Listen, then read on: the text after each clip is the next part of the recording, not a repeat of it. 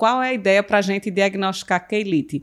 Seriam todos os casos que precisam de biópsia? A gente bateu o olho, já sabe o que é, identifica. Como é que a gente dá diagnóstico clínico? A gente vai falar já já aqui os tipos de quelites, né, pelo menos uma caracterização geral desses tipos, mas de forma ampla, como é que a gente pode passar para o pessoal de casa que a gente dá esse tipo de diagnóstico? Então, assim, começamos pela história clínica do paciente. É importante sabermos exposição do paciente. Às vezes são pacientes tão expostos ao sol de forma muito crônica. Às vezes são pacientes que têm o hábito de lamber os lábios. Às vezes o paciente é pontual em dizer que está usando algum produto no lábio. Então a gente precisa dessa história bem direitinha para tentar resgatar esse diagnóstico, né? Fora isso, temos que examinar. No nosso exame físico, a gente tem que tocar no lábio, sentir se esse lábio está demasiado, se está infiltrado, se tem úlcera, se, se tem, tem, dor. se tem dor, exatamente, se está sangrante, se tá uhum. não está sangrante, se aquela borda labial se perdeu, se não se perdeu. Então, muitas coisas ao toque, a gente verifica, ao olhar e ao toque, a gente verifica já muita coisa aí. Isso. Temos a dermatoscopia, sendo que ainda não existe padrões assim de dermatoscópico para quelites. Então, ela pode nos ajudar na quelite actínica, uhum. que é a quelite que você pode ter comemorativos de queratoses actínicas, né? Então, a maioria a gente vai ver mais descamação, fissuras. E, no aumento caso do, da quelite, e aumento do volume. Mas na dermatoscopia pode ajudar aí na parte da quelite actínica um pouco, mas não tem um Isso. padrão certo, correto, né? E aí, baseado nessa história, nesse exame físico, Aí vamos atrás daqueles pacientes que a gente realmente vai precisar biopsiar. Uhum. Quais seriam esses pacientes, né? Mas antes da gente indicar biópsia, a gente vai precisar caracterizar Isso. clinicamente. O que é que a gente costuma olhar, utilizar do ponto de vista clínico, que você já falou, que a inspeção e a palpação são elementos importantes no exame de quelite. Né? O diagnóstico clínico é majoritário, na grande maioria delas, e excepcionalmente precisa de biópsia. Dermatoscopia, ó, pessoal, como a gente já viu, é realmente um instrumento que a gente tem né, até estendido mais o uso para outras condições, além de lesões melanocíticas, mas em mucosa a gente ainda tem uma certa restrição, inclusive para lesão pigmentada. Imagina para condições inflamatórias. É. Então, a gente não tem condição de ter uma segurança num diagnóstico dermatoscópico de qualquer tipo de quelite. Né? Então, a ideia é a gente caracterizar clinicamente e excepcionalmente, se a gente achar que precisa dirimir alguma dúvida, fazer biópsia local. Mas vamos lá, então, Perla, para a gente dar diagnóstico, antes disso, a gente tem que examinar, ter uma segurança clínica, uma suspeição clínica de algum diagnóstico. Então, vamos só digamos, passar uma cobertura aí sobre as principais formas de quelite para o pessoal lembrar como é a característica clínica dessas lesões. Uma das quelites mais comuns é a quelite angular, que na verdade não é uma quelite propriamente dita, porque não é necessariamente a inflamação do lábio, é muito mais uma comissurite, né, uma inflamação Isso. da dobra labial. Isso. Como é que a gente caracteriza esse tipo de quelite? É, essa quelite ela é muito comum em pacientes que tem um acúmulo de saliva nessa região, ou em pacientes que não têm saliva, tipo numa síndrome de Jogren, né? E não acumula saliva naquela região. A, a, lesão é muito seca, isso leva à formação inflamação. Da, da, inflamação da, da comissura, como a Claudinha falou. E assim, é importante porque às vezes a gente pega no consultório, né, Claudinha, paciente mais idosa, que já tem um caimento formando aquela preguinha na região. Uma e flacidez, a... né, que acaba Isso. dobrando mais a comissura. E aí nessa flacidez termina acumulando. E é muito comum às vezes a gente ter que tratar com preenchedores para melhorar aquilo dali, né? Então é Isso. é importante a gente entender que tem várias formas, pode ser no adulto jovem, mas pode ser no idoso também, isso, né? Isso. Então tem então aquele triangular tem relação com, digamos, um desequilíbrio relacionado da umidade na comissura labial, Sim. seja por excesso de saliva. Então, pacientes que não ocluem bem a, a, a mordida, né, a, denta, a, dentadura, digamos Isso. assim, não tem uma oclusão dentária adequada, né, ou que tem uma flacidez ou redução do volume é, dentário, anatômico, né? anatômico. Né? Então a gente vê a paciente muito atrofiado, idoso, né, que já teve perda dentária, já tem uma flacidez importante, aquela comissura acaba tendo uma dobra muito mais sobressalente e acumula saliva, sem dúvida nenhuma. Respirador bucal, a gente vê muito. Paciente que usa aparelho dentário,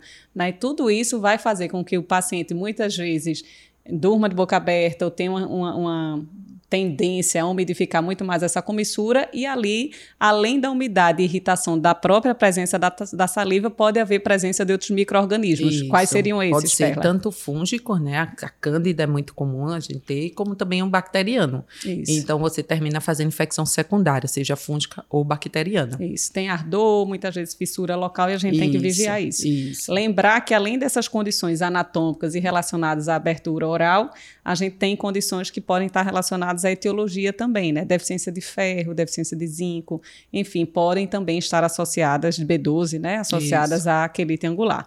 Mas além da quelite angular, que é mais uma comissurite, a gente vai para as quelites propriamente ditas, que são a inflamação e aquela alteração do próprio lábio. Tá. Uma das principais, para quem nos está acompanhando aí no, no YouTube, a gente está com imagem aqui de uma quelite actínica. Isso. Como é que a gente caracteriza clinicamente a quelite actínica? Então, a quelite actínica é aquela quelite que a gente vê com bastante edema, infiltração, com úlceras, às vezes as úlceras estão sangrantes, a gente tem esse, essa perda do contorno entre a semimucosa e a pele.